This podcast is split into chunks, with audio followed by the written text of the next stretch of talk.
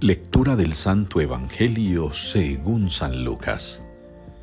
Un sábado entró Jesús en casa de uno de los principales fariseos para comer, y ellos lo estaban espiando. Notando que los convidados escogían los primeros puestos, les decía una parábola. Cuando te conviden a una boda, no te sientes en el puesto principal. No sea que hayan convidado a otro de más categoría que tú y venga el que os convidó a ti y al otro y te diga, cédele el puesto a este. Entonces, avergonzado, irás a ocupar el último puesto. Al revés, cuando te conviden, vete a sentar en el último puesto, para que cuando venga el que te convidó te diga, amigo, sube más arriba. Entonces quedarás muy bien ante todos los comensales, porque todo el que se enaltece será humillado y el que se humilla será enaltecido. Palabra del Señor.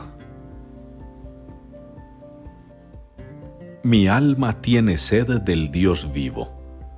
Es la respuesta con la que nos unimos hoy en la liturgia al Salmo 41 en la palabra de Dios. Mi alma tiene sed del Dios vivo.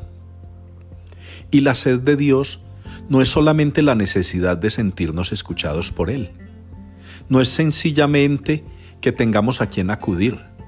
No es como lo dicen algunos, que es que necesitamos una fuerza superior en la cual sentirnos asegurados. Si bien es cierto que el Señor es nuestra roca, nuestra fortaleza, que Él es el bastión en el que nos defendemos, que Él es la muralla que nos protege, la sed de Dios va más allá.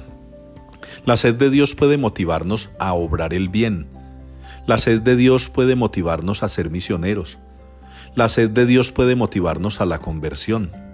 La sed de Dios puede impulsarnos a transformar el mundo con pequeñas acciones. Esa es la sed de Dios.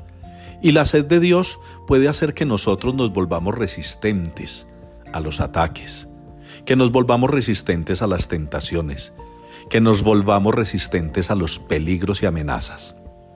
San Pablo lo advierte hoy en la primera lectura. Qué interesante propuesta la de San Pablo. Ser capaces de anunciar en todo tiempo y lugar. Ser capaces de enfrentarnos a todo y de despreciarlo todo por seguir al Señor y anunciar su mensaje. Yo traduciría todo esto como sed de Dios.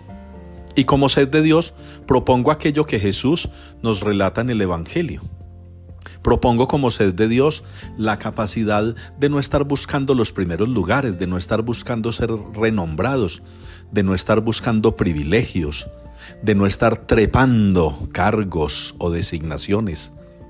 Esa es la sed de Dios, ser capaces de la humildad, de la sencillez, ser capaces de despojarnos de toda apetencia, de todo deseo de ser aplaudidos o, como digo yo en el lenguaje de los abuelos, de ser jonjoleados. Nada de eso.